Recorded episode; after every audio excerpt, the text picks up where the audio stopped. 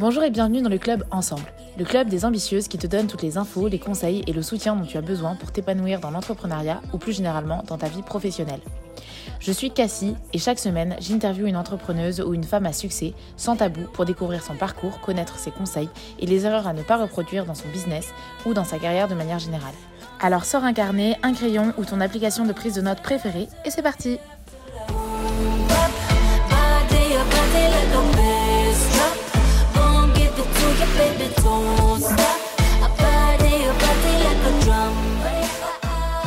Petite, elle se questionnait déjà sur le travail des femmes qui produisaient de l'huile d'argan dans son pays, le Maroc.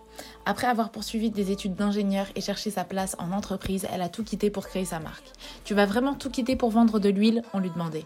Oui, mais aujourd'hui, cette femme fait travailler plus de 60 Marocaines d'une coopérative Fairtrade et elle prend soin de la peau de centaines de Françaises avec une huile d'extrême qualité. Laisse-moi te présenter Mouna de la marque Nisei.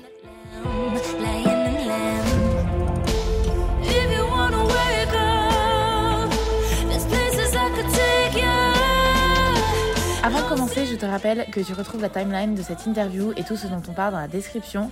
Pour me soutenir, tu peux laisser un petit j'aime sur YouTube et 5 étoiles sur Apple Podcast. Tu peux aussi laisser un petit commentaire et le partager en nous mentionnant pour que l'on te remercie et que nous te fassions un petit coucou. Bonne écoute Bonjour Mouna, euh, merci d'avoir accepté mon invitation et bienvenue. Bonjour, merci à toi de m'avoir invitée. Je suis très heureuse de partager ce petit moment avec toi. Génial. Euh, du coup, je t'aurais présenté un peu dans l'introduction, mais j'aimerais savoir comment toi, tu te présenterais toi-même. Alors, comment je me présenterais très très rapidement? Je m'appelle Mouna, j'ai 31 ans. Je suis la créatrice de, de Nisae. Et euh, Nisae, c'est une marque de soins qui est engagée pour l'émancipation des femmes rurales par le travail.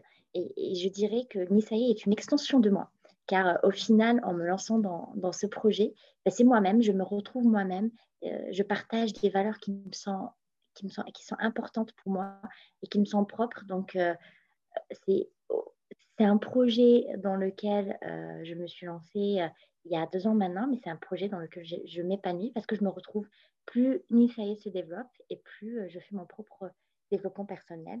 Donc, donc voilà. D'accord, génial. On va parler de Nisae un peu plus en détail euh, plus tard, mais j'aimerais reprendre un peu du début et euh, savoir un peu qui était la petite Mouna euh, dans ton enfance, ton environnement également. J'aimerais savoir vraiment, en fait, est-ce qu'il y avait des indices qui auraient pu nous dire, OK, elle va créer sa marque un jour ou peut-être que tu étais déjà fan d'huile ou, ou je sais pas. Je sais que tu avais déjà envie de changer la vie des femmes. Mais voilà. Complètement. Alors, c'est vrai que souvent, on me dit euh, euh, du jour au lendemain, tu as changé de parcours, tu as changé de vie, tu as un peu laissé tout ce que tu avais fait pour te lancer dans la création d'une marque de cosmétiques. C'est venu du jour au lendemain. Non, le parcours, il est quand même assez long. Il dépend de chaque personne. Hein. Moi, mon cheminement, il a été, assez long et, il remonte justement à l'enfance. Alors, moi, je suis née, j'ai grandi au Maroc pendant 20 ans. Je suis arrivée en France en 2010 pour, pour poursuivre mes études euh, au Maroc, je disais toujours à ma mère ce que tu disais, euh, je te disais, je disais tout le temps à ma mère, rurale, à vivre euh, de, manière plus correcte, à gagner mieux leur vie, à avoir du travail. J'ai toujours voulu faire ça. Je me rendais avec ma mère en étant petite, on allait voir des coopératives pour avoir de l'huile d'argan. Et, et, je ne trouvais pas ça normal. Alors déjà, je voyais des petites filles je voyais des petites filles qui aidaient leur maman et je disais, moi, à ma mère, mais pourquoi moi je vais à l'école? Et puis ces petites filles-là, elles travaillent. Ben, bah, c'est normal, elles donnent un petit coup de main à leur maman, c'est normal. Elles, elles essayent de m'expliquer euh, avec ces mots, mais c'est vrai que moi, petite, je me disais, mais non, et je disais à ma mère, mais non, il faut qu'on les aide. Pourquoi elles sont assises par terre? Pourquoi elles travaillent comme ça? Elles concassent. Leur travail est dur, il faut qu'elles les aident. Je me disais, oui, oui, bah, quand tu grandiras, tu feras des études tu finiras, tu pourras les aider. Et c'est vrai qu'elle, elle disait ça juste comme ça, mais c'est vrai que j'ai gardé ça je pense dans, l'inconscient, c'est des choses qui restent, qui me construisent en, étant, en étant adulte. Et puis forcément, l'huile d'argan, bah, moi, c'est un produit que j'adore, que j'utilise depuis toute petite. Moi, ma mère m'a baignée dans les, produits naturels. Alors, elle me soignait au naturel. Elle commençait par me donner plein de plantes, plein de potions magiques avant de me donner des médicaments. Elle me mettait plein de produits naturels. J'ai grandi dedans. Et quand je suis arrivée en France, alors j'ai commencé, je voulais continuer, mais j'ai été très déçue de la qualité des produits que je trouvais ici. Donc forcément, j'ai succombé aussi à la surconsommation, au marketing, aux nouvelles marques. Moi, je découvrais des grands magasins, j'ai découvert tout ça, mais petit à petit, je suis revenue au naturel et, j'ai été déçue par la qualité des produits. Et c'est vrai que euh, tout ça, c'est imbriqué. Enfin, c'est vraiment plein de choses. Moi, c'est mon j'ai voulu redorer l'image de l'huile d'argan. Je me suis rappelé qu'un jour, j'avais ce rêve de, de, vouloir aider, de vouloir contribuer à, à mon niveau, pouvoir agir, avoir un impact à, mon niveau. Et puis, euh, la création d'entreprise, ça, pour le coup, c'est vraiment un rêve. Moi, j'ai toujours voulu créer mon entreprise. Même en, ayant intégré mon école d'ingénieur, je me disais qu'un jour, je crée... Alors, je ne savais absolument pas en quoi, mais je me disais qu'un jour, je créerais... Euh, je créerai une entreprise. Et, souvent, on me dit oui, mais tu es ingénieur en informatique, tu as fait du système d'informatique, tu étais dans le digital, ainsi de suite. Pourquoi tu t'es pas lancé dans la tech? Mais ah, ça, c'est mon métier de base, ce sont mes compétences. J'ai fait mes études, j'ai travaillé pendant 6-7 ans dans, dans, ce, dans ce milieu avec ces compétences-là. Mais je n'ai jamais voulu euh, créer quelque chose dans la tech. Aujourd'hui, en tout cas, je n'en ai ai aucune envie. Peut-être que dans 15 ans, ça changera mais je n'avais pas envie, j'avais vraiment envie de, de, créer quelque chose euh, qui a un impact, de pouvoir avoir un impact positif. Ça, a vraiment été euh, mon, souhait quand j'ai décidé de me lancer. Et puis, au final, euh, j'ai fait une introspection, une vraie introspection, et je me suis dit, qu'est-ce qui te ferait plaisir? Aujourd'hui, tu changes. Si on ne suit pas la raison, si on suit le cœur, qu'est-ce que tu as envie de faire?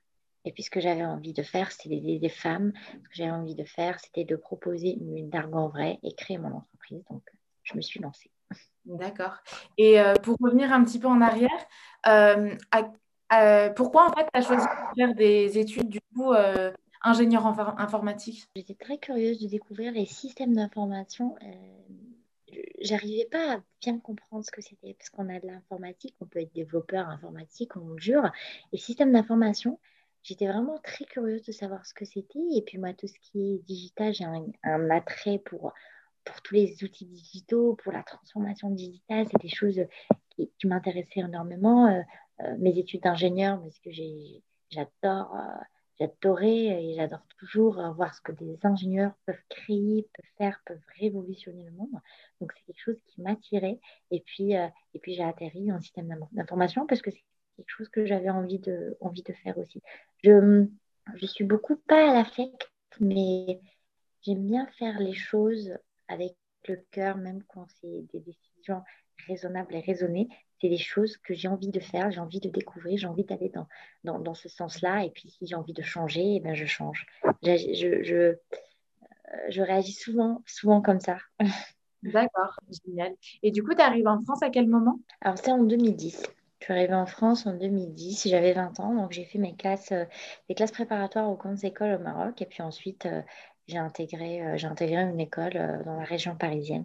Et du coup, c'est dans le cadre de tes études que tu as pu venir en fait, parce que j'imagine que c'est pas si simple. je poursuis mes études, mais déjà de la France à l'Italie, c'est pas si simple.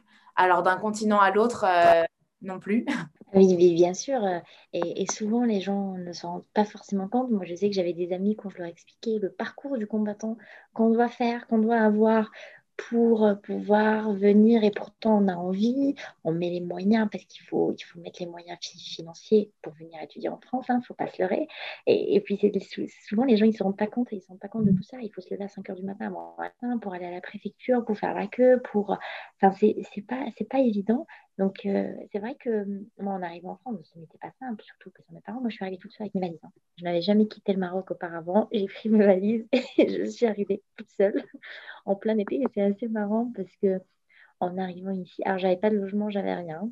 Je suis arrivée deux semaines avant le début de mes cours en me disant oui, bon, bah, je vais arriver et, je vais trouver. Enfin, je vais demander, je ne sais pas comment, mais je vais demander et je vais trouver un logement. Sauf que ça se, ça ne se passe absolument pas. Donc, je suis arrivée, j'avais pris deux nuits d'hôtel en me disant oui, au bout de deux nuits, deux jours, je vais trouver. Bon, je suis restée à l'hôtel quand même deux mois avant de trouver, avant de trouver un logement, mais c'est vrai que, alors déjà, il y avait un, choc culturel, euh, il y, avait, une différence, une différence qu'il faut s'adapter, il faut apprendre les codes, il faut comprendre. Je vais te donner juste un exemple tout simple. C'est que, euh, ouais, ça, c'est, il y avait plein de, plein de choses qui m'avaient, euh, qui m'avaient vraiment marqué, mais par exemple, au Maroc, bon, à l'époque, je ne sais plus aujourd'hui, c'est vraiment le cas, euh, tu, vas, tu marches dans la rue, tu vois un petit enfant qui est mignon, ben, tu vas l'approcher, euh, tu peux le toucher, tu peux jouer avec lui. Mais c'est des choses que tu ne peux absolument pas faire. Et ce que je, que je comprends aujourd'hui, encore plus dans la situation actuelle où on est, je comprends totalement. Mais toi, c'est des petites choses où si tu le fais parce que pour toi, c'est normal. Pour toi, aller jouer avec l'enfant de quelqu'un que tu ne connais pas parce qu'il est tout mignon, parce qu'il est tout gentil, parce que le bébé te regarde et tu vas lui faire un petit coucou, c'est normal. en France, tu ne peux absolument pas, et je pense même au Maroc aujourd'hui, je ne peux plus le faire. Mais, mais d'autres exemples, c'est que euh, bah, par exemple, tu croises quelqu'un dans la rue ou autre, même si tu ne connais pas la personne, tu vas, tu sourire, tu vas dire bonjour. En passant, tu vas voilà, c'est du B à bas, je dirais. c'est du B à bas, mais c'est vrai que moi, les, premières fois où je prenais le métro, bah forcément, j'étais face à des personnes. Il n'y a, a, pas le métro à Meknes. Donc, forcément, je me mettais au face, face à des personnes que je ne connaissais pas, mais je souriais. Vu que nos regards se croisaient, je souriais. Mais les gens me prenaient pour une folle. Mais moi, il y a, y a, une dame un jour qui me dit, mais oui, on se connaît. Et c'est vrai, enfin là, comme ça, j'en ris, mais sur le coup, on se sent bête je lui dis, ben non, c'est juste que mon regard se croisés. Elle me dit, oui, ben arrêtez de sourire comme ça toute seule. Et c'est vrai que ça, c'est des choses qui nous choquent parce que pour nous, c'est juste par gentillesse, par politesse. Nos regards se sont croisés, euh, on est l'une face à l'autre pendant 20 minutes. Ben oui, quand je vous regarde, je souris. Enfin, qu'est-ce que vous voulez que je fasse d'autre? C'est des petites choses. C'est des petites choses comme ça, c'est du langage, c'est plein de choses. Par exemple, un pain au chocolat, euh, ben ici on appelle ça un petit pain. Euh, ne me demande pas pourquoi. Je ne sais pas pourquoi on appelle ça un petit pain. Ben, moi, la première fois où je m'étais rendue à la boulangerie, j'ai dit je veux un petit pain. La, dame, elle m'a regardée avec des yeux tout. Elle m'a dit mais comment un petit pain enfin, C'est soit une baguette, soit du pain. je disais mais non, un petit pain au chocolat. Elle me dit mais comment ça, un petit pain au chocolat? Donc, c'est des à, vivre seul. Moi, j'y vais chez mes parents, à vivre seul, à se débrouiller, bah, ça forge. Ce n'est pas simple. Ce n'est pas du tout simple. Les premières années, c'est pas simple, mais ça forge, ça fait grandir très, très vite. Vraiment, ça fait grandir très, très vite parce qu'on a des responsabilités, parce qu'il faut qu'on se débrouille, il faut qu'on s'adapte vite, il faut qu'on s'intègre vite. Euh, mais euh, si c'était à refaire, j'aurais refait, euh, j'aurais refait de la même manière. Je ne regrette absolument rien. Ça, c'est sûr et certain. D'accord, génial. Euh, et du coup, euh, donc tu poursuis tes études, euh, tout se passe bien, on dirait. Tu, me reprends si je me trompe. Et après, du coup, tu travailles dans, le développement. alors moi, je ne me connais pas trop en informatique. Alors.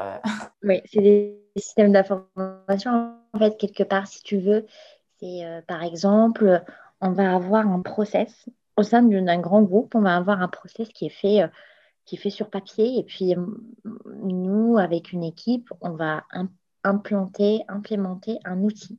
Ce, sera fait, on va se connecter via un lien et on va faire, par exemple, un autre, les entretiens annuels, par exemple.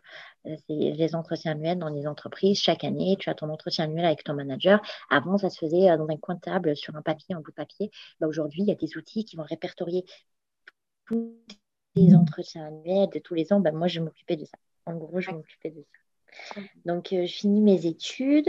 Euh, alors, j'ai fait une première école d'ingénieur et puis à la fin de mes études, j'ai voulu encore continuer à étudier. Donc, j'ai refait un, autre master euh, entre Dauphine, Université Dauphine et une autre, une autre école d'ingé. Et, à la fin, une fois que j'ai terminé ce, ce master-là, ben, j'ai commencé à travailler j'ai commencé à travailler et j'ai au début vraiment mon rêve, ce que je pensais était mon rêve et puis ça a été mon rêve, c'était de pouvoir travailler au sein de grands groupes, dans de, grands groupes français, euh, être au plus près de personnes qui ont réussi, être au plus près des patrons, être au plus près des, chefs d'entreprise et pouvoir vraiment apprendre. Et donc, euh, c'est ce que j'ai fait. Donc, j'ai travaillé pendant sept ans, je ne me trompe pas, euh, au sein de, de plein d'entreprises, de, de grandes entreprises, toujours dans mon domaine, toujours dans mon compétences. Euh, et, ce qui est marrant, c'est que à chaque fois, j'avais de très très bons postes avec euh, énormément de responsabilités, même par rapport à mon âge. Et à chaque fois, au bout de un an, un an et demi, j'avais envie de changer. Au bout de un an, un an et demi, j'avais l'impression que la boucle était bouclée et que euh, et je commençais à me dire oui, ben, il faut que je prenne autre chose, il faut que je fasse autre chose. Et j'ai fait ça oui, pendant toutes les années où j'étais où j'étais en CDI. Sauf la dernière fois, c'était en 2018, où de la même manière, en décembre 2018, je me dis, ça y est, Là, je veux changer, je veux faire autre chose, je veux commencer encore à chercher du travail ailleurs. Sauf que là, cette fois, ce qui a changé, c'est que je me suis dit, mais Mouna, attends, c'est pas normal. en cinq ans ou en six ans, tu as changé d'entreprise quatre ou cinq fois, ce n'est pas normal. Et à un moment, pose-toi un peu et réfléchis, parce que peut-être que c'est le modèle du salariat qui ne te convient pas. Ce n'est pas tant l'entreprise où tu es, où tu as fait le tour. On ne peut pas faire le tour en un an. En, un an, on commence à peine à, bien s'intégrer, à comprendre, à savoir où on est, à comprendre la hiérarchie, ainsi de suite. On ne peut pas avoir fait le tour. Moi, j'étais dans, des métiers où on était tout le temps en projet. C'est tout le temps de nouveaux projets, donc c'est très vivant, c'est très changeant. Mais cette fois-ci, je me suis dit, attends, il y, a quelque chose qui cloche pose-toi un peu et réfléchis à ce que tu as vraiment envie de faire. Parce que peut-être que ce n'est pas l'entreprise le problème, c'était toi le problème. C'est peut-être toi qui n'aimes pas ce modèle-là et tu as envie de, voir un autre modèle. Et c'est là où j'ai, comme je te disais au tout début, j'ai commencé mon, mon, introspection un peu. J'ai commencé à réfléchir à ce que je voulais réellement faire. Au début, c'était parti du qu'est-ce que j'ai envie de faire comme métier, mais toujours en restant dans mon domaine de compétences. Que je me disais, bon, peut-être que les systèmes d'information bah voilà, j'ai envie de changer, peut-être qu'il faudrait que je fasse un master en finance ou autre et que je change un peu de, de, filière. Mais au final, en prenant vraiment le temps de réfléchir à ce que je voulais réellement faire, je me suis simplement dit, si on enlève la raison, si on, si on, si on oublie le fait que tu aies fait des études, que tu sois arrivé en France pour faire des études, que tu aies fait ta première école d'ingé, la deuxième, que tu aies travaillé, si on oublie, on enlève tout ça. Si on enlève le fait que tu dois payer un loyer, que tu dois manger, qu'est-ce que tu aimerais faire? Si tout ça était, euh, était normal, si on pouvait tout casser les codes et, faire ce qu'on a envie de faire, qu'est-ce que tu aimerais faire? Et c'est là que je me suis rendu compte que c'était absolument pas un master en finance. C'était pas du tout, c'était même plus, plus du tout travailler dans ce que je faisais, c'est de, me lancer et, et en, me disant qu'est-ce que j'aimerais faire. Ben, j'ai un peu repensé à ce que moi, ce qui m'avait marqué. Ben, ce m'avait marqué, c'était ce manque de travail, de traçabilité autour de l'huile d'argan. C'était cette, incapacité de, fournir aujourd'hui une argan vraie euh, et, le lien direct qui est fait avec les femmes, parce que c'est un produit qui est fait par les femmes, qui est fait de manière artisanale normalement par des femmes. Et moi, déjà, en, sur ces dix dernières années, j'ai rencontré énormément de femmes qui me disaient bah, Moi, j'arrête d'utiliser l'huile d'argan parce qu'on sait plus ce qu'on nous met dedans. Sauf que si on arrête d'utiliser l'huile d'argan, on arrête de donner du travail à ces femmes-là. Et ces femmes-là n'ont que ça pour, être indépendantes, pour pouvoir elles aussi envoyer leurs filles à l'école et pas faire travailler leurs filles, pour pouvoir changer la, société. Hein. Les femmes, elles peuvent, elles sont moteur, elles changent la société, mais il faut leur donner les moyens. Donc, euh, j'ai vraiment pris du temps et, euh, et, je me suis dit, je vais me lancer. Donc, euh, en janvier 2019, j'ai démissionné et je me suis lancée. et toute cette réflexion-là de, OK, je ne sais pas ce que je veux faire, à je veux créer euh, cette marque. Comment, euh, combien de temps ça a pris et vraiment comment s'est fait le cheminement? Est-ce que tu as rencontré des gens? Est-ce que tu as fait des exercices euh, de réflexion? Est-ce que je sais pas Non, absolument pas. C'était vraiment une décision propre à moi, toute seule. le cheminement, comme je te disais, il s'est fait sur le long terme avec les besoins que moi je ressentais, avec ce que moi personnellement, Mouna, j'avais envie de faire, sans être influencé par qui que ce soit, par quoi que ce soit, ni par la société, ni par ce qu'il faut faire, ni par euh, ah non, tu as fait des études, mais il faut que tu continues dans ce domaine. J'ai fait abstraction de tout ça et je me suis dit, toi, qu'est-ce au plus profond de toi-même C'est toi, c'est ta vie, ce sont tes rêves et personne ne va les réaliser à ta place. Et, euh, et, et moi, je, je, je, me suis dit ça, c'est vraiment quelque chose que je pense euh, profondément. Moi, je préfère tenter. Que ça ne marche pas, mais au moins je tente et, ne pas euh, avoir des regrets dans la vie et ne pas avoir 65 ans et me retourner un jour et me dire, ben oui, mais je ne sais pas ce que ça aurait donné. Ben, j'aurais peut-être dû tenter. Non, moi je me dis, il faut y aller, il faut tenter. Et si ça ne marche pas, ben, au moins tenté. Au moins, on, sait que ça ne marche pas. Il faut réessayer. Il faut pas. Moi, je n'ai pas peur de, de l'échec. Et c'est vrai que ça. Bon, je le dis maintenant, deux ans plus tard. Hein, euh, quand je me suis lancée, c'était n'était pas du tout le cas. Mais pour répondre à ta question, non, ça n'a pas été. Alors peut-être, hein, ça a certainement été des rencontres, ça a certainement été des gens, ça a peut-être été des, des, choses que j'ai regardées à la télé, que j'ai regardées. Mais il y a certainement eu des petites influences, mais il n'y a pas eu vraiment un, un fait marquant où là, je me suis dit, oui, c'est vraiment ça. Ça a été un cheminement. Et euh, créer mon entreprise, c'est quelque chose que je voulais faire depuis, depuis, euh, depuis très très longtemps. C'est pouvoir, c'est vraiment quelque chose que j'ai toujours voulu faire. Et, la décision, la décision de me lancer, elle n'a pas été simple. Attention, hein, ça a été très, très, très, très dur. Vraiment, quand je disais que j'avais fait une introspection, c'est que pendant deux semaines, j'ai été dans une bulle. Je me suis enfermée dans une bulle, je ne parlais à personne, je ne donnais de nouvelles à personne. Et j'essayais de comprendre, parce que je très, très compliqué de me dire, je vais lâcher tout ce que j'ai construit aujourd'hui pour aller vers l'inconnu, parce que alors, je savais ce que je voulais faire, maintenant comment le faire, j'en avais absolument aucune idée. Alors là, je n'en savais rien du tout. Ça n'a pas été très simple, ça n'a pas du tout été simple. Mais je me suis dit, bon, il y a un moment, il faut y aller. On a peur, de toute façon, je me suis dit, la peur, tu auras toujours, Mona. Elle ne va pas disparaître, même aujourd'hui, j'ai peur, il hein, ne pas croire. J'ai souvent des personnes qui me disent, oui, tu n'as peur de rien. Ah si, si, bien sûr que j'ai peur. On ne sait pas de quoi demain est fait. Mais j'essaie d'utiliser cette peur, et c'est ce que je fais depuis le début, comme catalyseur. Comme je me dis, OK, tu as peur, tu as peur de quoi? Tu as peur de ça, ça, ça. Ben, fais en sorte que ça ne marche pas. Parce que la peur, ça peut être un frein. Et c'est ce qui se passe souvent, dans, souvent, souvent dans de nombreux cas, on a peur, et du coup, on ne fait pas non. Il faut, au contraire, on a peur de, manquer d'argent, ben, faisant en sorte de ne pas en manquer. Maintenant, si on en manque, eh ben, faut trouver un plan B. Et c'est juste ça on ne peut pas tout maîtriser dans la vie, on ne peut pas maîtriser tous les risques. Il faut, il faut, faut modérer les risques, il faut les analyser, mais on ne peut pas tout maîtriser. Donc, euh, donc euh, je me suis lancée, j'ai décidé de me, de me, lancer et j'en ai parlé à personne quand j'ai décidé de me lancer parce que justement, déjà, je n'étais pas sûre de moi. J'avais très, très peur. Je n'étais pas sûre de moi et puis j'avais peur euh, que d'en parler à quelqu'un et que la personne me dise Mais Mouna, mais tu perds la tête mais ce n'est pas raisonnable, mais tu as un super bon poste, tu es dans une super entreprise, tu as un bon salaire, ainsi de suite. Tu veux lâcher tout ça? Et peut-être que je me serais dit, bah oui, mais c'est vrai, mais c'est n'importe quoi, je, je, deviens folle, je ne vais pas le faire. Donc, j'en ai parlé à personne, à part mon conjoint, puisqu'on habite dans, dans le même appartement et qui partage ma vie. Donc, je me suis dit, bon, quand même, je vais lui en parler. Et en, décembre 2018, entre le 25 ou le 26 décembre, on était à table le soir en, en dîner et je lui dis, bon, écoute, euh, je pense que là, ça y est, je lui dis, j'ai quelque chose à te dire. Tu as quelque chose à me dire? Oui, je t'écoute. Je dis, bah, j'ai envie de me lancer, j'ai envie, j'ai envie de tester. Il me dit, est-ce que tu sais ce que tu veux faire? Je dis, j'ai une petite idée de ce que je veux faire, mais ça va se construire en avançant. Mais là, vraiment, j'ai envie de tester. J'ai envie de, me lancer, j'ai envie de, tenter. Et il, il m'a dit, vas-y, fais-le. Il me dit, fais-le parce que ça fait 4-5 ans que tu me dis, que je t'entends, euh, je t'entends dire, oui, j'ai envie de créer quelque chose, oui, j'ai envie de me lancer, oui, j'ai envie de faire des choses. Bah, tente, fais-le, vas-y, fais-le, ça marche, tant mieux, ça ne marche pas.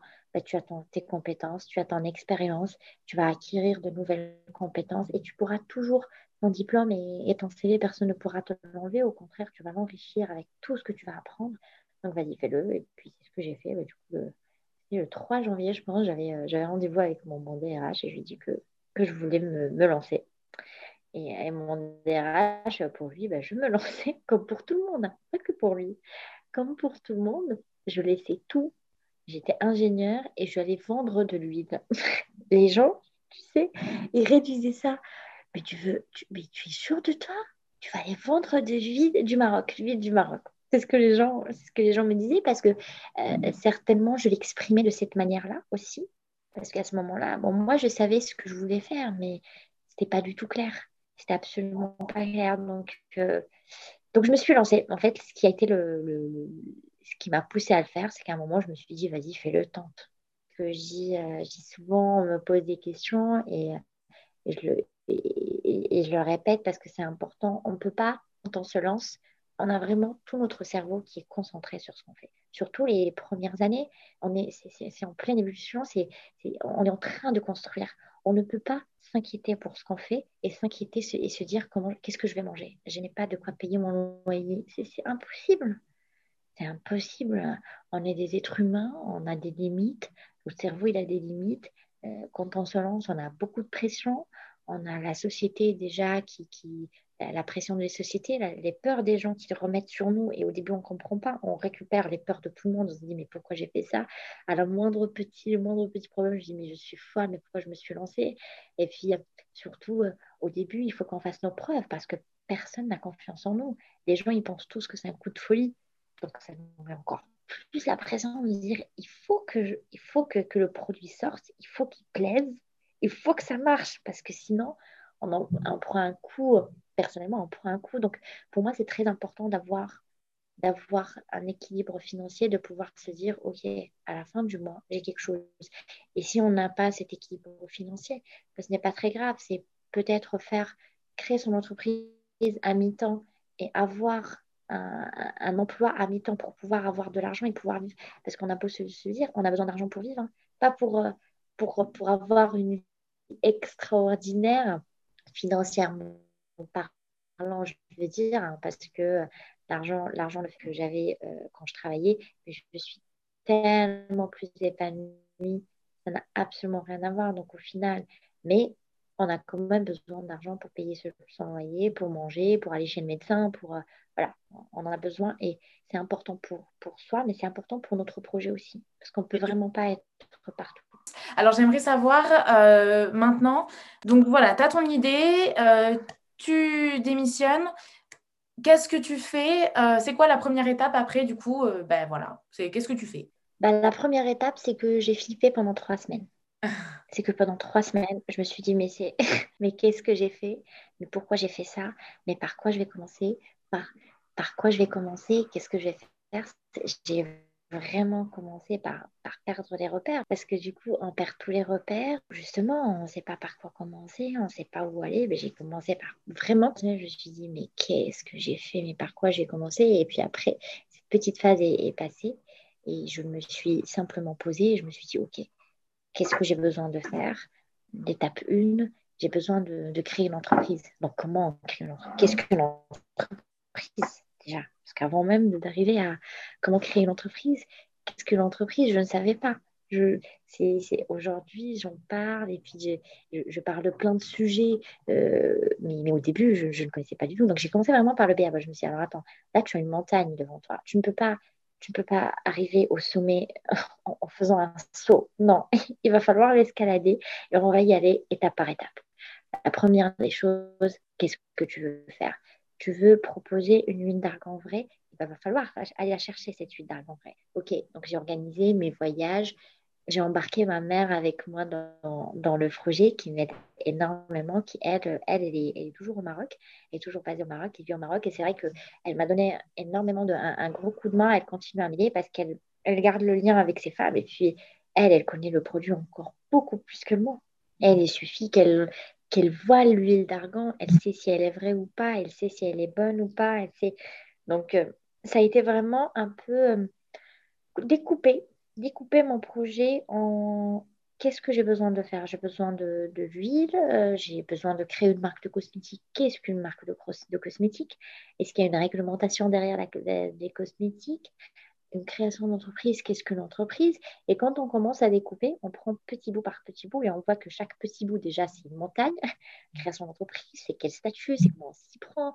L'expert comptable, il fait quoi l'expert comptable? Quel est son rôle? Et puis quand tu commences, on te dit, tu as besoin d'un avocat, d'un expert comptable, d'un ceci, d'un cela. Et tu dis, oh, oh, oh, attendez, attendez, s'il vous plaît doucement. Et du coup, euh, moi, naïvement, je me disais oui, alors j'ai démissionné en janvier, j'avais euh, trois mois de, préavis, je me disais oui. Parce que je travaillais, en fait, le, jour, je travaillais, j'avais mon été, mon CDI, et le soir et les week-ends, j'étais sur mon projet. Je me disais, oui, en deux mois, c'est réglé. En deux mois, j'ai mon huile, j'ai ma marque, j'ai tout, et c'est parti. Mais pas du tout. J'ai mis plus d'un an avant de sortir mon produit. Et du coup, j'ai commencé à apprendre, j'ai commencé à m'auto-former, j'ai commencé à, à, me rendre compte que ça ne va pas être aussi simple que ça. Et j'ai commencé à apprendre euh, à laisser du temps au temps, parce que ça, c'est très important. Souvent, on a envie que ça aille vite, on a envie que les choses sortent, mais quand on se précipite, ça se casse la gueule tout aussi vite. Ça, c'est ce que c'est vraiment un, un, grand apprentissage. Il faut, il y, a des choses, euh, on doit prendre du temps pour bien réfléchir parce que déjà, on a des informations, des, nouveautés, c'est tout, des informations qui, arrivent. Il faut qu'on les processe, il faut qu'on prenne le temps de, comprendre, d'analyser, il faut que le cerveau les absorbe. Pour pouvoir prendre une bonne décision, il faut un peu se renseigner, il faut un peu discuter, échanger, s'entourer. Donc, ça a été la, première étape, ça a été, ça a été de, de, découper tout ça, de commencer à voir comment je peux être aidée, comment je peux être accompagnée, pour, pour comprendre tout ça, pour comprendre qu'est-ce qu'une entreprise, quel est le rôle de chef d'entreprise. Parce qu'on ne l'apprend nulle part, ça. Tu ne l'apprends pas à l'école, tu l'apprends en travaillant, tu l'apprends en l'étant. tu l'apprends sur le tas. Donc, euh, donc je me suis, euh, j'ai un peu découpé et j'ai commencé vraiment étape par étape. D'accord. Du coup, après, tu t'es fait accompagner, il me semble, par La Ruche, qui est un, réseau d'incubateurs euh, national. Et j'aimerais savoir comment, euh, du coup, tu as postulé, ou comment on postule, et euh, en quoi ça t'a aidé. Alors, souvent, on me dit, oui, Mouna, tu es toute seule dans ton projet, tu n'as pas d'équipe, tu es toute seule. Alors, je, suis seule je suis la, représentante, si tu veux, de, de je suis la CEO de Nisae, je suis seule, mais je ne suis pas vraiment seule parce que je m'entoure toujours. On ne peut pas rester seul, on, devient fou. Mais vraiment, on pète un cas parce que oh, même si moi j'ai énormément d'amis qui me soutiennent, j'ai ma famille qui me soutient, j'ai beaucoup de chance par rapport à ça, mais des fois les gens ne comprennent pas ce qu'on vit, ne peuvent pas comprendre. Il faut vraiment être être dedans pour comprendre qu'il faut qu'on gère un milliard de sujets à la fois, qu'il faut qu'on gère des sujets qui sont totalement différents. Et tout le monde te pose la question à toi de comment faire, que toi-même déjà tu ne sais pas, toi-même déjà tu ne sais pas. C'est comme ça qu'il faut faire, ben, on va tenter en fait, je ne sais pas trop, on va essayer, on va voir. Et c'est très très important de s'entourer par des personnes qui vivent la même chose parce qu'on parle le même langage. Donc moi j'ai énormément de, d'entrepreneurs euh, qui m'entourent, avec qui j'échange, avec qui je partage mes problématiques, avec qui je partage mes coups de mou, ce que j'en ai. Euh, je suis une personne très souriante, mais j'ai des moments où, le moral n'est pas, pas au rendez-vous et c'est normal. Et j'ai toujours voulu, et c'est vraiment un vrai conseil que je donne, entourez-vous, ne restez pas seul. J'ai toujours voulu m'entourer, avoir des, professionnels, des experts, et puis euh, des personnes, simplement des personnes avec qui discuter. Une personne où je sais, euh, j'ai un problème, j'ai un souci, je ne sais pas où aller. Des fois, la réponse sont là. Faut juste qu'on l'exprime. Il faut juste qu'on exprime le problème et la réponse en nous-mêmes. Et donc, j'ai cherché un peu les, incubateurs, les solutions. au départ, je ne savais pas ce que c'était qu'un incubateur. Je cherchais simplement quels sont les dispositifs d'accompagnement aux entrepreneurs en France, à Paris, euh, vu que je suis à Paris, quels sont les, les euh, dispositifs d'accompagnement moi, je suis dans l'économie sociale et solidaire. Donc, c'était, pour moi, c'était important d'être dans un écosystème qui comprend ce que je fais, qui comprend la valeur de ce que je fais que ce n'est pas une simple marque de cosmétiques, que ce n'est pas une simple ville d'argan, que c'est un projet solidaire qui a un impact solidaire auprès des femmes. Donc j'avais, pour moi, c'était très important. Donc j'ai fait le tour de plein d'incubateurs, j'ai pris des rendez-vous avec euh, les directeurs, les directrices, et je suis allée à leur rencontre. J'ai expliqué mon projet, exposé mon, mon, projet, et je voyais la réaction. On le voit, on le voit très très vite. Est-ce que la personne comprenait, comprend ce que je dis? Est-ce que la personne voit l'impact son importance. Et c'est vrai que j'avais été euh, à la ruche, j'avais pris euh, rendez-vous avec, avec Laurence, qui est la directrice de, la ruche à Saint-Germain. Moi, je suis rattachée entre Paris et Saint-Germain, Saint-Germain-en-Laye. J'avais pris rendez-vous avec elle et puis dès que je lui ai exposé mon projet, elle a trouvé incroyable. Elle me dit, mais c'est génial. Mais déjà, toi toute seule, euh, tu aides 60 femmes au Maroc, tu leur donnes du travail, tu les aides à, à, travailler, à travailler dans de bonnes conditions. Donc déjà, elle a compris la dimension de, de ce que je faisais. Elle ne s'est pas simplement attardée au produit. Oui, le produit est très, très important. C'est ce que, aujourd'hui, c'est ce que je propose. Mais au-delà du produit et de sa qualité, moi, ce que je propose, c'est un, un projet beaucoup plus grand, qui a une envergure beaucoup plus grande. Et, et c'est important qu'on comprenne que les gens avec qui on collabore, ils comprennent qu'on soit sur les mêmes valeurs, qu'on soit sur les mêmes, euh, qu'on parle le même langage. C'est vrai que quand je suis arrivée euh, à la ruche, ben, euh, forcément, moi j'étais en plein dedans. ils sont, c'est un des, plus grands acteurs de l'ESS, de l'économie sociale et solidaire. Tous les entrepreneurs qui, sont là-bas, ils sont dans l'économie sociale et solidaire, ils ont un impact sur l'environnemental, soit social, soit voilà, il y a, différents types d'impacts qu'on peut, avoir. Et donc, je me suis dit, euh, c'est ma place, ma place, elle est ici. Donc, au début, j'ai pris des bureaux à la ruche, tout simplement. Donc, euh, j'y allais pour travailler, pour pas rester seule, justement, isolée chez moi, euh, tourner mes questions toutes seules dans ma tête sans, avoir une, une, réponse. Alors que là, on est entouré de personnes, on peut avoir des experts. On peut demander des experts, il y a des ateliers, il y a des formations, mais on peut juste simplement discuter avec quelqu'un qui est à côté, sur, une table à côté, lui dire oui, tiens, tu sais, j'ai tel problème, est-ce que tu as déjà rencontré? Et puis on discute et la personne dit ah bah tiens, bah, discute avec, euh, avec telle personne et, ça permet de dénouer et ça permet déjà de, se dire bon bah mon problème, je ne suis pas la seule à l'avoir, d'autres l'ont. Euh, donc c'est très important. Et puis en étant du coup euh, inscrite, en ayant des, bureaux, des bureaux à la rue, j'ai vu qu'il y avait ce, ce, concours des audacieuses. Et puis j'ai postulé. j'ai postulé, j'ai préparé mon dossier, sachant que j'étais en pleine campagne de financement participatif et j'avais énormément hésité parce que ma campagne de financement participatif, elle m'a bouffé beaucoup d'énergie, beaucoup de temps. Et à chaque fois, je me disais, mais je vais jamais pouvoir le faire. Et puis, je dis, bah, c'était la veille. Euh, je pense qu'on était, euh, je sais même plus, c'était début octobre. On devait, euh, on devait rendre le dossier à minuit. Bah, je l'ai envoyé à 23h parce que j'ai, à 21h, j'ai commencé mon dossier. J'ai fait mon dossier, je l'ai envoyé à des personnes pour des corrections, pour me relire. Et je l'ai envoyé dans la foulée. Donc, ça, ça a été la, première sélection. Elle était sur dossier. Et puis ensuite, on, pitch le, projet. Et ensuite, il y a l'étape finale où, on est sélectionné. Donc, j'ai fait partie des, des 15 lauréates euh, sur plus de 1500 dossiers ou autres. Je ne sais même plus quel était le nombre, mais c'est assez incroyable. Assez incroyable. Et du coup, j'ai intégré, euh, j'ai intégré ce parcours, euh, ce parcours des, des audacieuses qui a duré neuf mois. Bon, avec le Covid, ça a été un peu rallongé, à, peu près un an. et c'est c'est un parcours, oui, pour répondre à, la deuxième partie de ta question, qui m'a énormément aidé, bien sûr. Ça m'a énormément aidé parce que, euh, euh, pour rejoindre un peu ce que je disais tout à l'heure, je n'étais pas seule. J'étais seule dans, dans Nisae, mais je n'étais absolument pas seule. J'étais entourée. Euh, il y, a déjà cette, cette, cette promo où on s'entraide, où on, échange énormément entre nous. Et puis la ruche, la ruche pardon, nous met à disposition vraiment énormément de compétences et de personnes très, très compétentes. il y a des ateliers, il y a des séminaires, il y a des formations. Il y a, y a aussi euh, quelque chose de très, très important, c'est qu'au-delà de développer euh, la boîte, l'entreprise, bah, il y a du développement personnel. Et, euh, et on avait du coup des personnes avec qui on pouvait parler de nous, de notre rôle de chef d'entreprise, de nos freins, des freins qu'on se met à nous-mêmes et surtout en tant que femme. Alors, c'est un parcours exclusivement féminin. C'est un parcours pour les femmes chefs d'entreprise euh, et, c'est vrai qu'en tant que femme, avant même que les autres nous mettent des barrières, on se les met nous-mêmes. On se les met nous-mêmes parce que la société a fait que euh, on, se sent moins, euh, on, se dit on peut faire moins que d'autres. Et c'est des barrières qu'il faut qu'on s'enlève, que nous-mêmes on s'enlève avant, même de dire aux autres oui. souvent, souvent on me dit oui par rapport euh, par exemple, la question euh, de, l'égalité euh, homme-femme, mais sur les salaires. Sur la partie des salaires, c'est sûr qu'il y, a une disparité. Et souvent, je dis, j'ai des copines qui me disent, oui, mais mon collègue, il est payé à 20% plus que moi, ainsi de suite. Et je leur dis, mais est-ce que tu allais demander, est-ce que tu allais demander une augmentation à 20% Ben non, je ne vais, pas, la demander parce qu'on ne m'a pas donné. Oui, mais à un moment, il faut aussi demander. À un moment, il faut, aussi aller, si on ne te donne pas les choses parce que tu es une femme, et eh ben, c'est pas parce que tu es une femme qu'il faut que tu restes à ta place, il faut pas aller demander. Eh ben, tu vas, tu dis oui. Pourquoi mon collègue ou ma collègue?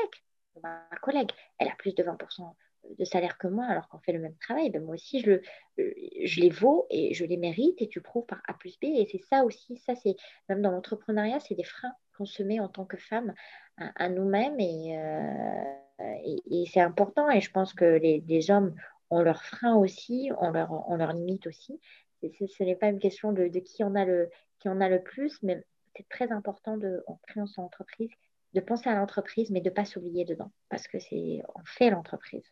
Tout repose sur notre dos, on donne tout à cette entreprise, on donne toute l'énergie, mais il ne faut pas s'oublier dedans. Et du coup, euh, à ce moment-là, en fait, dans tout ce parcours, à quel moment tu as trouvé ton huile déjà? Alors, mon huile, euh, là, le parcours des audacieux, c'était euh, la deuxième année. C'était, oui, c'était sur ma deuxième année de lancement. Donc, mon parcours des audacieuses, je l'ai terminé euh, sur cette année qui est passée. Mon huile, c'était vraiment au tout début. Quand, je, quand j'avais démissionné, bah, mes congés, je posais mes congés, tous les congés qui me restaient, je posais mes congés et je partais au Maroc et je faisais des allers-retours. Donc, j'allais sur place, ma mère me rejoignait et on faisait le tour. Et on a fait vraiment le tour de toutes les coopératives dans le, dans le sud-ouest dans le sud-ouest du Maroc. Donc mon huile, ça a été euh, une des premières euh, des premières étapes quand même qui a été qui a été concrétisée parce que c'est le cœur. C'est le cœur de, de ce que je fais. C'est vraiment la chose la plus importante. Donc, ça a été, ça a été au tout début. Et non, ça n'a pas été dans, dans une des cours. Aller euh, parce qu'elle n'existe pas. Elle n'existe plus. Elle n'existe plus. Euh, euh, y a, il faut savoir que le milieu de vie d'argent a énormément changé entre aujourd'hui, il y a 10-15 ans.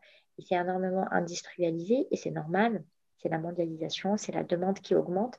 Sauf que en contrepartie, bah, il y a des coopératives qui disparaissent. Il y a des coopératives qui n'arrivent plus à, tenir. Donc, il y a énormément de, coopératives qui disparaissent parce que forcément, quand on fait une production artisanale et on a une production euh, des machines qui vont produire 100 fois plus qu'une femme qui concasse, ça coûte beaucoup moins cher, le rendement il est beaucoup plus, beaucoup plus grand. Et donc non, je n'ai pas pu, euh, donc il y a, énormément de, coopératives qui ont disparu, je n'ai pas pu travailler avec des coopératives qui existaient, qui existaient il y a 10-15 ans, mais on a vraiment passé énormément de temps. J'ai mis avec ma mère plus de 9 mois avant de trouver mon intergan, avant de trouver la coopérative, parce que j'avais un cahier des charges qui était, euh, qui était assez strict. Moi, je cherchais une huile d'une excellente qualité qui soit faite de manière totalement artisanale et où les femmes sont, travaillent dans de bonnes conditions et sont très très bien payées. Et ça, ça a été un calme. et pouvoir trouver ces trois choses, ça a été complètement... Ah c'était hyper compliqué. Donc, euh, on a mis beaucoup de temps, mais pour moi, c'était euh, soit je trouvais ça, soit je ne faisais pas mon projet. Parce que si c'est si pour reproduire et refaire ce que d'autres marques ont fait, ça ne m'intéresse pas. J'aurais recherché un autre CDI, j'aurais repris mon petit bout de chemin et j'aurais refait autre chose peut-être plus tard quand l'opportunité euh, se serait présentée. Mais voilà, pour, répondre à ta question, l'huile d'argan, ça a été vraiment quand même une des premières étapes. Trouver un laboratoire, parce que j'ai un laboratoire ici, ici en France, euh, ça a été aussi une des premières étapes. Là, c'était vraiment les étapes clés, trouver mon huile, trouver un laboratoire partenaire euh, de confiance aussi pour euh, toute la partie réglementaire, c'est pour tous les tests, c'est pour le conditionnement, c'est pour tester l'huile surtout. moi, quand mon huile, à chaque fois que mon huile arrive en France, je, je vais faire un prélèvement et je vais tester sa qualité. Parce que c'est très, très important pour moi d'être sûr que sur tout le lent, j'ai la même qualité d'huile d'argan. Je n'ai pas une très bonne qualité parce que je commence et puis deux mois plus tard, euh, l'huile qui arrive, elle n'est pas bonne. Ce n'est pas possible.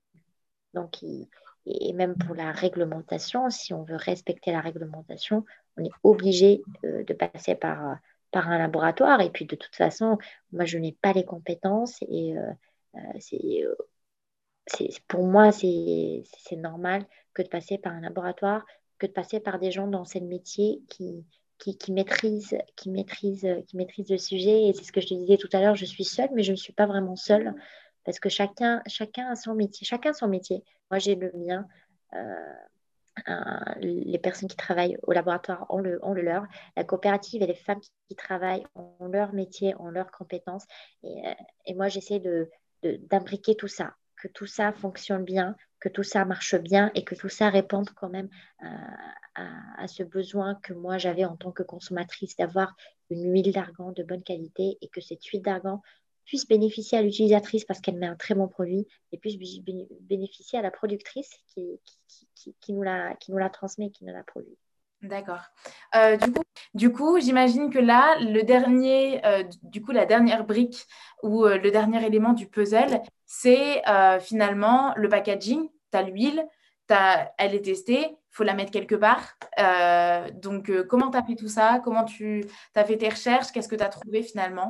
Voilà. Alors, le packaging, euh, oui, effectivement, c'est c'est la dernière étape, mais c'est une étape aussi, aussi qui est très, très importante. moi, dans, dans, mon projet et dans toutes les étapes de mon projet, j'ai tout fait moi-même. J'ai tout fait moi-même dans le sens où j'ai mis vraiment les mains dedans, j'ai travaillé. Moi, j'aime bien tout comprendre. J'aime bien comprendre euh, comment, comment tout se fait, comment tout se passe. Bah, le packaging, j'ai commencé à chercher. Comme, comme pour le laboratoire, comme pour la coopérative, euh, je vais sur le terrain et je commence à chercher. Euh, je cherche. Moi, je fonctionne beaucoup au feeling, comme ce que je te disais au début. J'ai besoin que la personne avec qui je travaille, avec qui je collabore, elle comprenne déjà mon projet, même si la personne, elle va faire qu'une étiquette. Il faut qu'elle comprenne où je veux aller, comment moi j'imagine les choses, comment, pour que le rendu soit, soit cohérent. C'est une cohérence, il faut que la cohérence soit sur tout le long.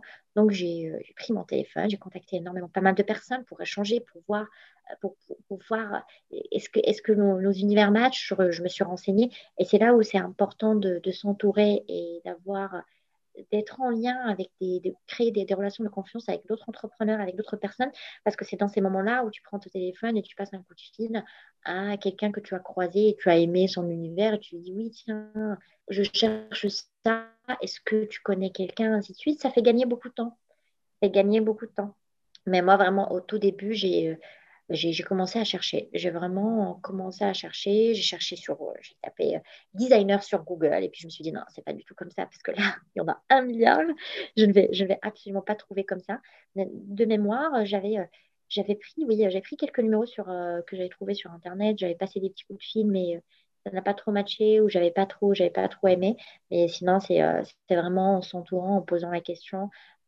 tu as deux, trois personnes qui vont te donner deux, trois contacts. Euh, euh, moi, c'est ce que j'avais fait. Euh, j'avais passé des coups de fil il y a une personne avec qui ça avait, super bien matché. Il y a deux personnes avec qui, avec qui ça avait super bien matché, matché mais c'est des personnes qu'on m'a recommandées. C'est vraiment, c'est là où c'est important de ne pas être seul. c'est des personnes qu'on m'a recommandées parce que du coup, au final, on, on, a plus confiance et on se dit, bon, allez, j'y vais. Si une personne me l'a recommandé, une deuxième personne me l'a recommandé, alors peut-être que ça peut pas, ça va pas matcher avec moi, mais quand même, on part, on part avec, avec un peu plus, un peu plus d'assurance. Donc, j'ai commencé à travailler sur le logo. On a commencé à travailler sur, euh, sur les étuis, sur les étiquettes, sur l'identité visuelle de la marque, sur, euh, sur, tout un tas de choses qui étaient pour moi complètement inconnues à l'époque. Hein. Du coup, cette personne-là a travaillé sur les packaging et le logo en même temps? On a commencé par le logo. On a vraiment commencé, la première étape, ça a été de poser le logo pour que le logo ressemble un peu à ce que à ce que moi je voulais, à, comment je l'imaginais. Parce que souvent, quand on parle de mon projet, les, gens pensent automatiquement au Maroc. C'est tout à fait normal. C'est, ça fait partie de mon histoire, ça fait partie de, mon produit. Euh, mais, et du coup, on va automatiquement euh, avoir euh, très axé, axé tout, ce que, tout ce que je fais sur le Maroc et ça en devient même un peu trop cliché à mon goût. Mhm. Ça l'est certainement pas pour d'autres personnes, mais à mon goût, euh, ça devient un peu trop cliché. Donc, il y a, ça aussi, tu vois, c'est pouvoir jauger, c'est pouvoir expliquer à la personne que oui, il faut qu'on voit le Maroc, mais il ne faut pas qu'on voit que le Maroc. Mhm. Et ça, c'est pas évident parce que du coup, on me disait, oui, mais Mouna, mais du coup, tu veux qu'il y ait une arabesque ou tu veux qu'on mette autre chose? Je dis, bah si, je veux bien qu'il y ait un petit côté Maroc. Il ne faut pas que ce soit trop Maroc. Donc, le logo, ça a été un grand travail et c'est vrai que la designer avec qui, euh, qui j'avais, euh, travaillé, euh, elle m'avait vraiment conseillé sur ça parce que moi, je voulais aller vite, je voulais faire autre chose. Je me disais, non, non, on va poser le logo parce que ça va nous aider à aller, s'il y a beaucoup de, couleurs, s'il y a beaucoup de formes, c'est que derrière, tu veux que ce soit rempli, tu veux que ce soit chargé. Si finalement, tu me dis, à chaque fois que je te fais des propositions, tu me dis allège, allège, c'est qu'au final, euh, toi, dans ton imaginaire, il faut que ce soit soft, il faut que ce soit léger et fait. Donc, on a vraiment commencé et, le logo a pris beaucoup de temps. On a mis vraiment énormément de temps. Mais c'est vrai qu'une fois que le logo a été posé, on a été fixé sur le logo, bah, tout le reste a découlé parce qu'elle, elle a compris. Et puis, c'était un temps aussi pour elle, pour, euh, pour comprendre comment moi je fonctionne, ce que j'ai envie, ce que j'ai envie au plus profond de moi-même. Parce qu'au final, on sait ce qu'on veut. On sait où on veut aller. On sait quel genre d'univers visuel on a envie de, donner. Il faut juste que quelqu'un nous aide à le dire parce qu'on le sait. Enfin, moi, on travaille avec une designer, elle me sortait des mots, je me disais, mais de quoi elle me parle Mais qu'est-ce que c'est que ça?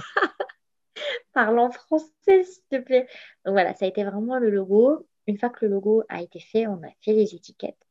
C'était euh, c'était la, deuxième étape parce que de toute façon, on, a besoin, on avait besoin du logo pour faire l'étiquette. Une fois que les étiquettes ont, été faites, on a fait, euh, on a fait les étuis. Mais les étuis sont arrivés un peu plus tard euh, dans, le, dans le process, vu que tout simplement, j'avais plus d'argent pour faire des étuis. j'avais épuisé toutes mes économies. Et c'est vrai que j'avais épuisé toutes mes économies dans ma recherche de l'huile et dans les tests que j'avais fait au laboratoire pour trouver mon huile. Parce qu'à chaque fois, j'allais au Maroc, je trouvais de l'huile d'argan. je revenais en France et je faisais des tests et je me rendais compte qu'elle était coupée, qu'elle était mélangée, qu'elle n'était pas bonne, qu'elle n'était pas assez quali pour moi. Donc je repartais et donc les étuis, euh, j'avais plus d'argent et c'est une des raisons aussi pour laquelle j'avais lancé euh, une campagne de financement participatif, c'est pour m'aider à me lancer. Et donc quand j'avais eu euh, les précommandes, j'avais, on avait en parallèle, j'avais lancé les, étuis, la, réalisation des étuis. Donc les étuis, je les ai eu vraiment juste avant de sortir mes produits. D'accord. Et du coup, tu faisais faire tout ça et c'est toi qui mettais tout euh, ensemble chez toi ou tu as fait appel à quelqu'un qui va tout assembler? Alors, c'est une entreprise, c'est une entreprise qui fait le. C'est vraiment le laboratoire qui va, qui va conditionner, c'est le laboratoire qui va, qui va tout préparer. Et puis, tout, au début, tout est arrivé chez moi. C'était euh, suite à ma campagne de financement participatif. Et puis, j'ai préparé mes petits colis euh, et je les ai envoyés. En avait un paquet. Et, c'est là aussi, en, faisant ça, où je me suis dit, OK, d'accord, je l'ai fait une fois, c'est un métier, quoi. La logistique, c'est un métier. Ça ne s'invente pas. on peut se tromper, il faut, faut être sûr de l'adresse, il faut, il faut caler les produits, il ne faut pas que les produits arrivent cassés chez la personne qui l'a acheté. Moi, mes flacons, ils sont ouverts.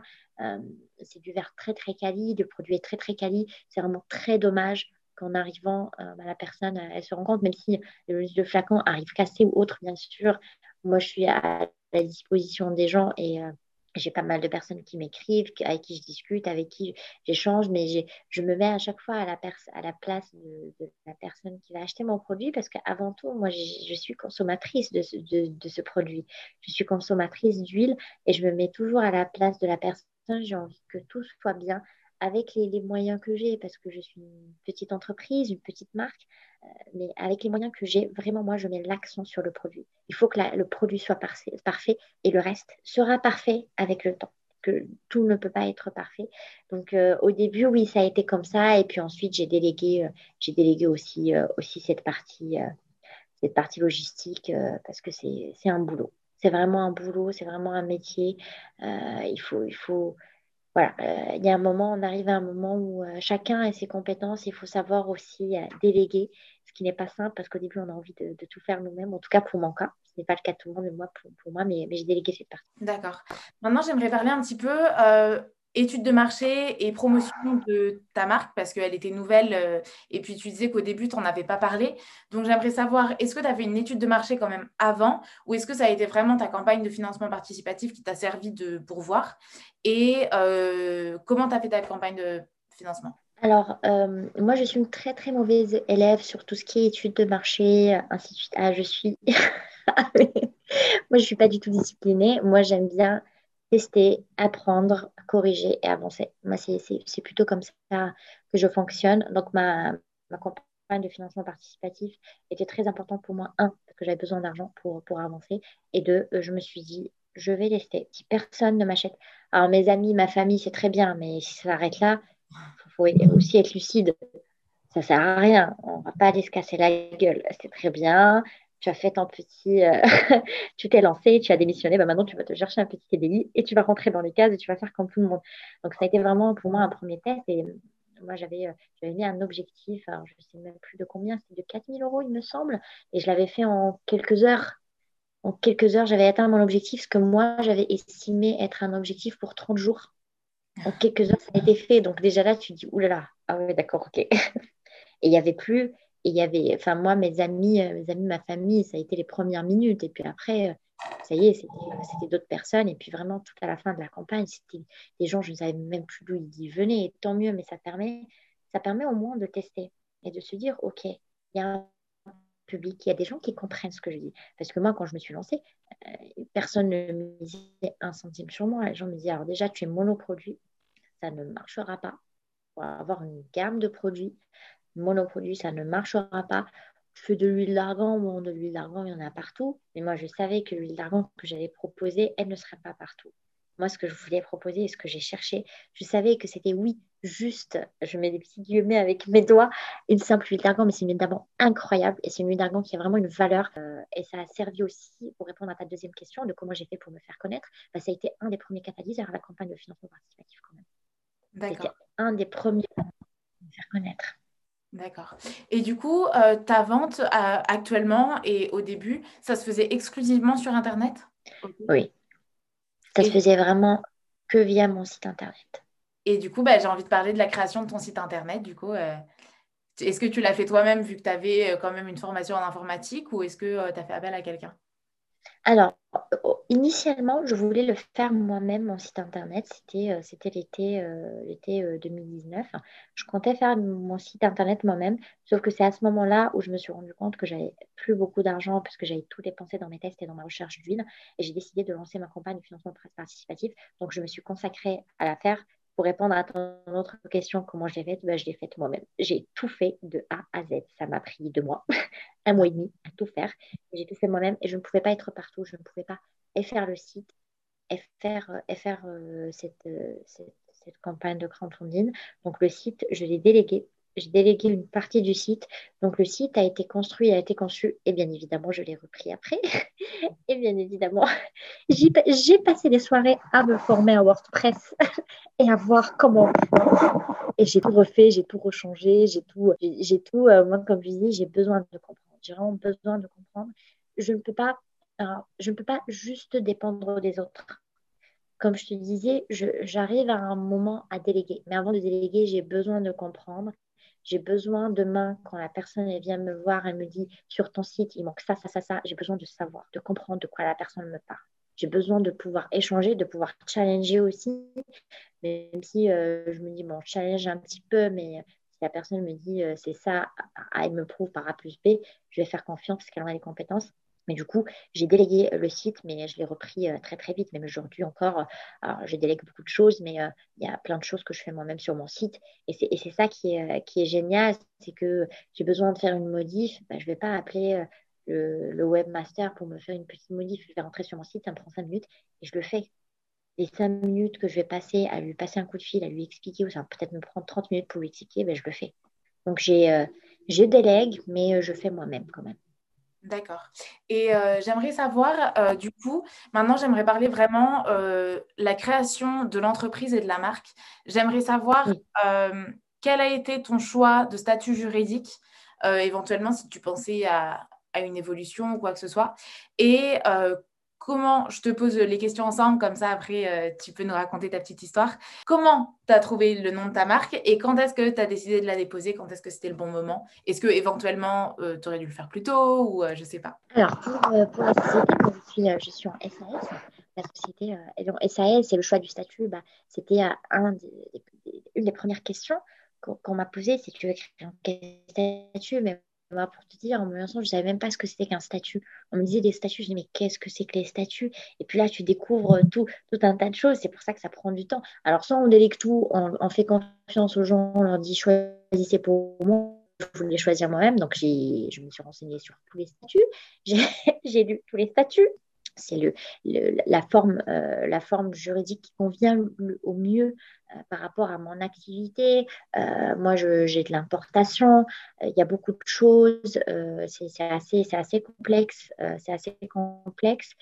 donc, c'est la forme juridique qui me convient le mieux et il faut se renseigner. Il ne faut pas simplement se dire c'est pas parce que moi j'ai créé une marque de cosmétiques en, SAS que demain une personne qui nous écoute a envie de créer sa, sa marque de cosmétiques, elle doit se mettre en SAS c'est vraiment très, très, euh, j'ai envie de dire, très personnel par rapport à ce que tu as envie de faire, où tu veux aller, comme tu disais, euh, quelles sont les, briques, qu'est-ce que tu as, euh, quelles sont les briques qui composent ton entreprise. Et pour ça, il faut, il faut se faire aider, il ne faut pas, faut pas hésiter à poser la question. Il y a des organismes qui sont gratuits, il y a des choses qui sont gratuites en France. On a, on a cette chance-là. Alors souvent, c'est vrai, si on se compare aux États-Unis, forcément, on se dit oui, il y a beaucoup de choses là-bas. Mais vraiment, moi, si je me compare à d'autres pays encore, en France, on a beaucoup de choses gratuites. Moi, j'ai été énormément aidée. Euh, j'allais voir des organismes où je disais, bah, j'ai besoin de choisir des statuts, je ne sais pas ce que c'est. On te met à disposition un expert comptable qui va t'expliquer. Tu as des formations, dire je ne sais pas, ce n'est pas, pas une honte, on ne peut pas tout savoir. Il faut vraiment se poser la question car c'est très structurant, c'est important. Mais de toute façon, on peut les changer. Hein. Pas voilà, si demain on a besoin de changer ou autre, on dépense un peu d'argent, on y passe un peu de temps, mais ce n'est pas ce n'est pas, ce n'est pas impossible. Et, ta deuxième question, c'était par rapport au nom, au, nom de marque, c'est ça? Oui. Mais j'ai mis des mois et des mois. Et c'est marrant parce qu'au début, je me disais, bon, comment on trouve un nom de marque? Moi, j'ai jamais fait ça. Hein. Moi, je n'ai pas, fait d'études en marketing ou autre. Moi, je ne sais pas. Et je me suis dit, bon, ben, je vais faire des exercices. On a des bouquins. J'ai acheté des bouquins. J'ai appelé des amis à la maison. On a fait des dîners. On a cherché des noms, ainsi de suite. Mais j'arrivais pas à trouver. Et puis, quand tu trouves des noms, il faut t'assurer que le nom soit disponible, le nom de ton site soit disponible, il faut que tu puisses le déposer, ainsi de suite. C'était vraiment ce que moi je voulais faire. Et c'est marrant parce que j'ai passé plus de quatre mois, hein, vraiment ma recherche de nom. Et puis il faut trouver le nom pour le déposer. Il faut attendre la validation du dépôt du nom pour faire le logo, pour acheter, pour faire ton site, et pour. tout ça, ça retarde. Et c'est un jour, c'est aucun rapport avec, avec ça. Je me rappelle, je, à la maison, j'étais tranquille et je me disais, mais un nom de marque quand même, enfin, je ne peux pas me lancer sans trouver un marque. Et encore une fois, comme au début, je me suis dit, OK, pousse-toi 30 secondes. Quel est le, sens profond de ce que tu fais? Quel est l'ADN de ta marque? Je dis, bah, l'ADN de ma marque, c'est vraiment les femmes. Moi, ce qui me motive au plus profond de moi-même, ce que je me dis, ce qui me fait vraiment, je m'accroche pour ça, je m'accroche parce que, un, je me dis, aujourd'hui, j'ai énormément de femmes qui utilisent mon huile, mais j'ai surtout des femmes au Maroc qui dépendent de moi. Je, ne peux pas les laisser tomber. Je ne peux pas. Si, j'arrête de leur acheter de l'huile, elles n'ont plus de travail. Je ne peux pas le faire. Et en fait, je me suis posée, je me dis, mais au fond de toi, qu'est-ce qui te... Je dis, ok, alors femme, je vais appeler ma marque femme. Je me dit, tiens, femme en arabe, ça donne quoi? Je me dis, ah, femme en arabe, ça donne Nissa. Nissa, je me suis dit, bon, à prononcer, c'est pas très évident. Je me dis, ah, Nisae. Je me dis, tiens, si je rajoute un petit accent, Nisae. Et je trouvais, je me suis dit, ah, Nisae, c'est pas mal.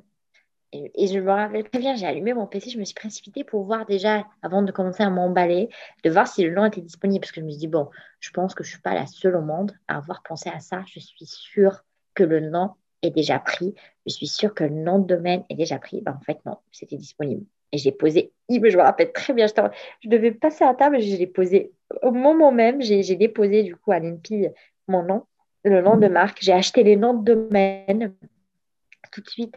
J'ai acheté, euh, acheté tous les noms, tous les noms de domaine et c'est vraiment, c'est vraiment comme ça que je l'avais trouvé, mais ce n'est pas simple de trouver un nom de marque. Vraiment, c'est pas simple. Ok, d'accord, génial. Ah, j'adore les petites histoires comme ça, les petites anecdotes. Euh, du coup, tu euh, te retrouves, tu as tout, tu as tes huiles euh, dans leur petit étui, euh, tu as fait ta campagne de financement, tu as son site internet, tu as tout. Qu'est-ce que, est-ce que tu fais, je ne sais pas, est-ce que tu fais un lancement particulier? Est-ce que tu fais de la pub? Est-ce que tu fais quelque chose? Ou est-ce que ça roule comme ça à partir de là? Alors, faut savoir qu'à ce moment-là, Mouna a eu la gentillesse de nous accorder de son temps alors qu'elle était en vacances au Maroc dans sa famille. Donc à ce moment-là, sa connexion a bugué deux fois et l'enregistrement de l'interview, qui est censé être automatique, ne s'est pas fait. Je m'en suis rendu compte et je l'ai relancé, mais du coup, entre-temps, elle nous explique qu'après sa, campagne de financement, tout s'est fait par le bouche à oreille et sa communication Instagram. Elle adore Instagram et communique de manière instinctive, sans suivre vraiment de stratégie.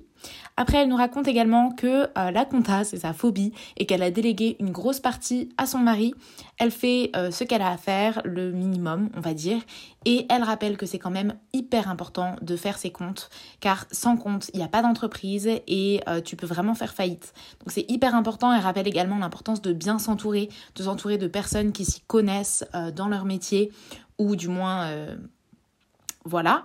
Et enfin, elle nous explique qu'elle avait euh, beaucoup de projets pour l'année passée, donc 2020, et pour l'année à venir 2021, mais qu'avec la crise sanitaire et du coup la crise qui va avec, la crise économique, elle préfère rester prudente, se consacrer sur se faire connaître, euh, continuer de proposer son huile de super qualité et ses ateliers d'osso-massage en collaboration avec Hélène. Et maintenant, je te laisse avec les questions de la fin auxquelles elle a pu répondre et être enregistrée. Euh, ton conseil numéro un à toute personne qui souhaite entreprendre bah, Mon conseil euh, numéro un, c'est d'oser et c'est de le faire. Si on a envie d'entreprendre, si on a une idée, si on a une envie, il faut analyser un peu les risques. Bien évidemment, il ne faut pas foncer à tête baissée, mais il faut y aller, il faut le faire. Il ne faut, pas avoir peur de l'échec. On a souvent peur de l'échec, mais l'échec est très très mal vu en France euh, et en dehors de, de, la France. Au contraire, c'est très valorisé. Donc, il faut oser, il faut y aller, ne pas avoir peur et tenter. Si on ne tente pas, on ne peut pas savoir. D'accord, génial. Maintenant, j'aimerais connaître ton conseil numéro un à toute femme. Euh, vraiment, là, je te demande ça. C'est vraiment euh, dans n'importe quel domaine, ça peut être un conseil euh, dans la vie privée, ça peut être un conseil relationnel, entrepreneurial, tout ce que tu veux, mais vraiment pour une femme bah, Faites-vous confiance. Faites-vous confiance, faites un confiance à, votre intuition. N'écoutez personne. Si, si, si toi-même tu sens que tu as envie de le faire, que tu peux le faire, vas-y, fais-le. Même si autour de toi, tout le monde peut te répéter ou te dire que tu ne peux pas, que c'est un, que pourquoi tu ferais ça, ainsi de suite, euh, que tu as une vie de famille, que tu as des enfants ou autre, eh bien fais-le, fais-toi confiance et fais-le.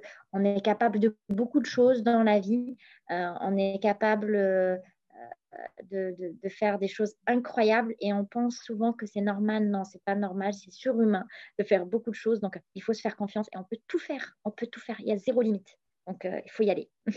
D'accord, génial. Maintenant, j'aimerais connaître, en tant que fondatrice d'une marque d'huile d'argan, pardon, je souhaite connaître ta routine beauté. Alors moi, j'ai une routine beauté qui est très très minimaliste. Euh, vraiment, euh, je, je m'utilise, je me nettoie, je me nettoie le visage. Je mets souvent euh, un hydrolat d'eau de rose et puis ensuite je vais mettre je vais mettre mon huile d'argan et je vais me masser et je mets ça matin et soir. Et mon huile, je vais l'utiliser sur mes mains, je vais l'utiliser beaucoup sur mes lèvres maintenant en hiver, sur mes cheveux et sur l'ensemble de mon corps. J'ai vraiment une routine très très minimaliste et ma peau n'a jamais été aussi belle. Euh, alors qu'avant, je me tartinais euh, des, des, tas de produits. Euh, moi, c'est vraiment ma vraie routine et mon conseil, c'est comprenez votre peau, comprenez les besoins de votre peau. Et ça ne sert à rien d'avoir un milliard de produits dans sa salle de bain. Si on en a deux ou trois grands, grands maximum de très, très bonne qualité, c'est largement suffisant. D'accord, génial. Maintenant, j'aimerais connaître euh, pour ton entreprise, quelle est la moins bonne décision que tu as prise? Peut-être une décision que finalement tu as changé d'avis après, ou euh, ça peut être vraiment dans n'importe quel domaine, que ce soit la compta, la gestion, euh, le marketing, tout ce, que, tu veux. La moins bonne à pas refaire Alors, la moins bonne à, ne pas refaire, je dirais, c'est c'est très bien d'écouter euh, d'écouter son intuition et de c'est même pas d'écouter son intuition, c'est de, de faire ce qu'on a envie, nous, ce que j'ai envie, moi, en tant que Mouna, de faire. Mais des fois, il y a plein de signaux. Des fois, il y a plein de choses. Il y a plein de il y a plein de choses, il y a plein de, choses concrètes euh, qui arrivent vers nous. Il y, a des, il y, a des, conseils de personnes qui sont très, euh, très spécialisées sur, euh, sur, différentes questions, qui nous disent attention, attention. Alors, il faut s'écouter, c'est très bien, mais si on a des, si on a des, des, messages, on a des preuves, il faut savoir aussi revenir et se dire je me suis trompée, ce n'est pas très grave. Je n'ai pas d'exemple concret, je, suis pas, je ne sais pas si, si je suis claire, mais euh, par exemple, euh, on a envie absolument, je dis n'importe quoi, on a envie absolument que notre site internet il soit tout en vert. Parce que nous, on adore le vert, parce qu'on trouve que le vert est très très beau. Si 99% euh, des gens à qui on, montre notre site internet nous disent Ah, ce vert, il fait un peu mal aux yeux, il faut changer le vert, même si nous, on aime le vert. Parce que notre produit, il faut qu'il nous plaise, d'accord, ok, mais il faut surtout qu'il plaise aux personnes à qui on le propose. Donc, il faut savoir aussi mettre euh, son ego, euh, son ego de côté. Et au début, ça, c'est pas, pas très simple parce qu'on se dit, oui, non, mais c'est moi qui crée, j'ai envie que ça me ressemble. Oui, tu le crées, mais si tu le crées pour toi, pour que ton huile soit, tu l'utilises, bah, t'as qu'à en acheter une et tu l'utilises chez toi. et puis voilà, donc, euh, c'est vrai que ça, c'est pour moi, en tout cas, au début, moi, je suis quelqu'un de très têtu.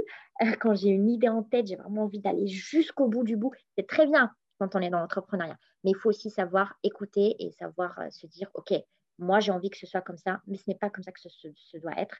Donc, euh, donc ça, ça a été, mais c'est des apprentissages. Ça, c'est vraiment un apprentissage que j'ai eu. D'accord, génial. Maintenant, j'aimerais terminer du coup sur une bonne note avec la question opposée à celle-ci. Quelle est la meilleure décision que tu as prise depuis que tu t'es lancée?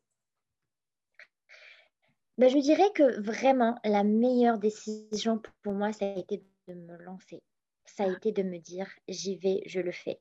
Ça a été le. Il y, a eu des coups durs, il y a eu, euh, il y en aura encore. Mais le plus dur, ça a été de me dire euh, je fais ce que moi, Mouna, j'ai envie de faire au plus profond de moi-même. Je pense que ça a été vraiment la meilleure décision. Peu importe l'issue que Nisaïe aura, bien évidemment, je ferai le maximum, même au-delà, pour que ça marche, pour que ça cartonne, pour que ça dure le plus longtemps possible. Mais pour moi, la, la meilleure décision que j'ai prise, c'était de me dire je m'en fous de ce que la société m'impose, je fais ce que moi j'ai envie de faire. Ça a été pour moi la meilleure décision. Et, de me dire que je me lance vraiment dans un projet social, dans un projet qui a du sens, euh, je pense que, et pour moi, et pour les personnes à qui je propose ce produit, et, pour les femmes, ça a, été, euh, ça a été vraiment la meilleure décision. Les deux meilleures décisions. Génial, je te remercie. Euh, merci pour euh, ces beaux mots euh, qui terminent parfaitement l'interview. Merci pour ton temps que tu m'as accordé du coup depuis le Maroc, depuis tes petites vacances.